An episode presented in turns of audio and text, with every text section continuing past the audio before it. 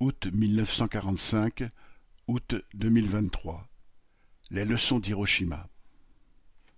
Le 6 août 1945, un avion américain larguait une bombe atomique en plein centre de la ville japonaise d'Hiroshima. Trois jours plus tard, le port de Nagasaki était à son tour rayé de la carte.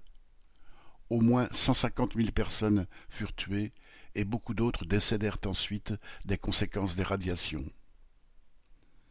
Cet anniversaire a aujourd'hui une résonance particulière en raison de la sortie d'un film sur la vie de Robert Oppenheimer, ce scientifique qui dirigea le projet de réalisation de la bombe, et surtout avec la campagne actuelle pour préparer les esprits à une guerre de haute intensité. Les dirigeants américains prétendent toujours que ce massacre était le seul moyen d'obtenir la capitulation du Japon et d'en finir avec la guerre mondiale mais en réalité les généraux américains avaient retardé cette capitulation afin de pouvoir expérimenter sur le terrain leur arme de destruction massive. C'était une démonstration destinée, comme les bombardements des mois précédents sur Tokyo ou l'Allemagne militairement vaincue, à terroriser les populations pour préparer l'après-guerre. Il fallait éviter qu'elles se soulèvent, comme en 1917, pour demander des comptes à ceux qui les avaient entraînées dans cette monstrueuse boucherie.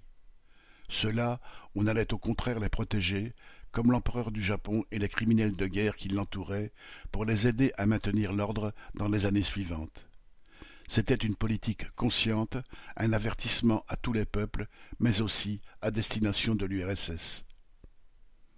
Certains des brillants scientifiques mobilisés pour fabriquer la bombe, dont beaucoup étaient d'origine juive, comme Einstein ou Oppenheimer, pensaient aider au combat contre Hitler. Après la capitulation de l'Allemagne en mai 1945, ils essayèrent de s'opposer à l'utilisation de la bombe, et beaucoup furent horrifiés qu'elle serve de punition collective contre des civils. Certains ont alors réalisé qu'ils avaient été utilisés pour affirmer la domination impérialiste.